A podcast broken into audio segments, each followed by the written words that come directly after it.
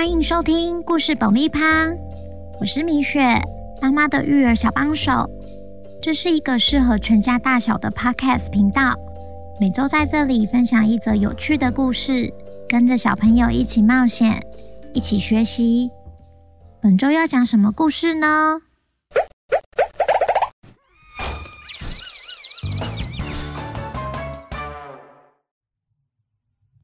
小朋友在家是不是爸爸妈妈的小帮手啊？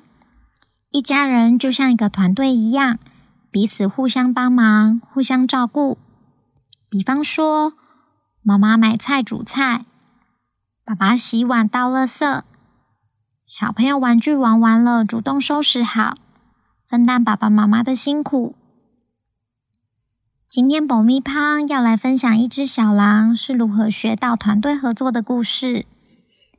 聪明的小狼，作者海斯范德哈姆，译者郭腾杰。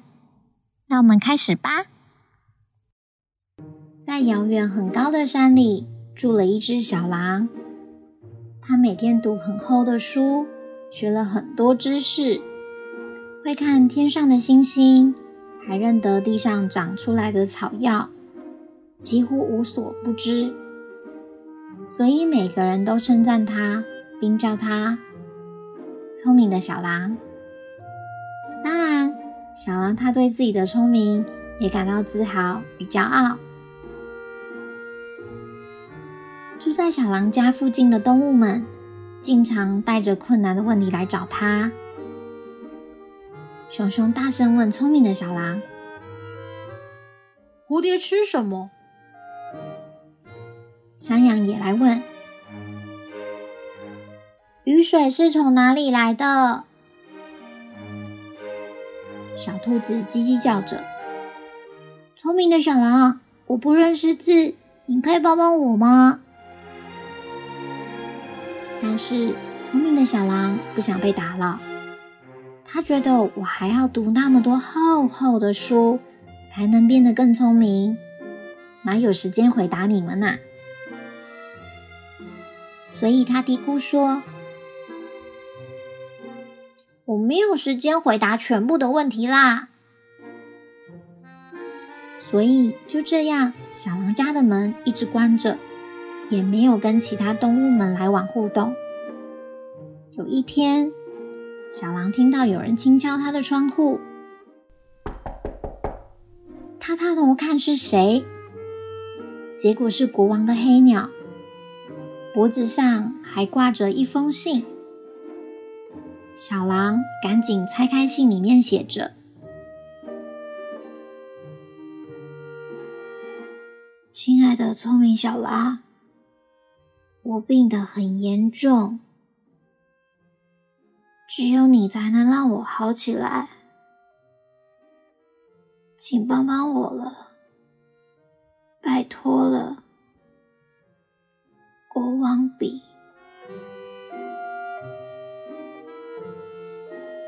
小狼则回应：“我没空啦，我还要研究一种植物，读一本很厚的书，接下来还要观察银河上的星星。我今天就没空了呢。”黑鸟回小狼：“如果国王召唤你，你就得去。”讲完就飞走了。聪明的小狼像往常一样谨慎仔细思考着，于是开始打包行李以及需要治疗国王的药。第二天一早，他就出发了。老鼠看到小狼离开家，就问他：“聪明的小狼，你要去哪？”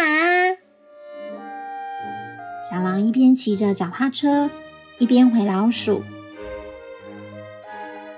得去见国王啊，没有时间跟你聊了，拜。”老鼠说：“是啊，我听说国王生病了。”羊妹妹则说：“只有聪明的小狼才能让国王好起来。”熊熊说：“但是到城堡的路途非常遥远，我们不帮帮他吗？路途真的很遥远，聪明的小狼骑车赶路，踩呀踩呀踩，路途弯弯延延，高高低低，层层叠叠。聪明的小狼不断赶路，走啊走啊走，山路越来越陡。聪明的小狼爬呀爬呀爬。山羊低声地问说：“他走得好慢，我们不帮帮他吗？”兔子说。可是我们真的也很忙哎。将近中午的时候，天空下起大雨，大大的雨滴从天而降。青蛙问：“聪明的小狼被淋成落汤鸡了啦，我们不帮帮他吗？”到了晚上，天色暗了下来。聪明的小狼走累了，好冷又好饿，我的脚很痛，我迷路了。原来我并不像大家所说的那么聪明，或许应该要让别人去帮国王治病才对。然后。他看到远处有一丝光线，在森林的不远处，聪明的小狼发现了一个帐篷。帐篷旁边有火，可以取暖。旁边锅子里还有热汤。哎，小狼并不知道怎么一回事，但因为动物伙伴们的帮忙，他才有办法睡了一个好觉。隔天清早，熊来唤醒小狼。起床了，聪明的小狼，该去找国王了。聪明的小狼问：“你们愿意帮我吗？”其他动物们一起回答：“当然。”他们带小狼走出森林。聪明的小狼问：“你们不跟我去吗？”熊说：“从这里开始，你可以自己上路了。可是城市实在太大了，没多久，聪明的小狼就迷路了。小狼礼貌的问：‘谁能告诉我该怎么到城堡呢？’一只友善的小猫帮他指路。”聪明的小狼终于来到城门口，但他停下脚步，不敢再前进。我，我觉得我做不到，应该要让别人帮国王治病才对。这个时候，黑鸟飞下来，把小狼推进城门去。快点，国王在等着你呢。国王虚弱地说：“你好啊，小狼，你能来实在是太好了。”聪明的小狼结结巴巴地说：“我、我、我并不像大家说的那么聪明。”但国王不听，把我治好吧。我没有空生病。聪明的小狼用一种只有他知道的草药制成药物，这种药出现在只有他读过的书上。果然，国王喝了一口，没多久，国王又恢复健康了，又能马上骑马了。当我的御医吧。国王向小狼询问：“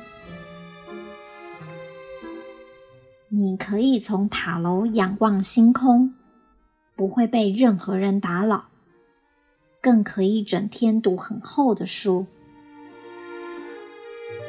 但是，聪明的小狼不假思索的就拒绝了国王的请求。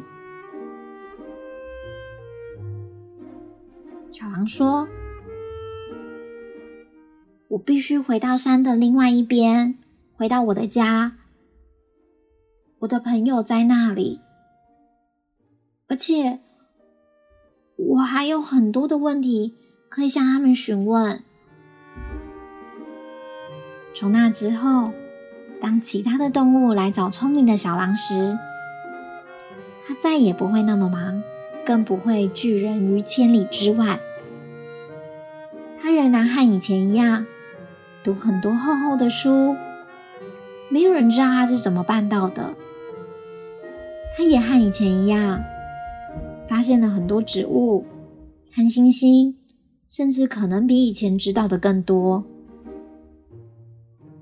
但他也学会了团队合作。有时候团结力量大，无法只靠自己完成。每个人都有擅长的地方，而团队合作的精神就是大家发挥自己的长处、长才，达到齐心完成一致的目标。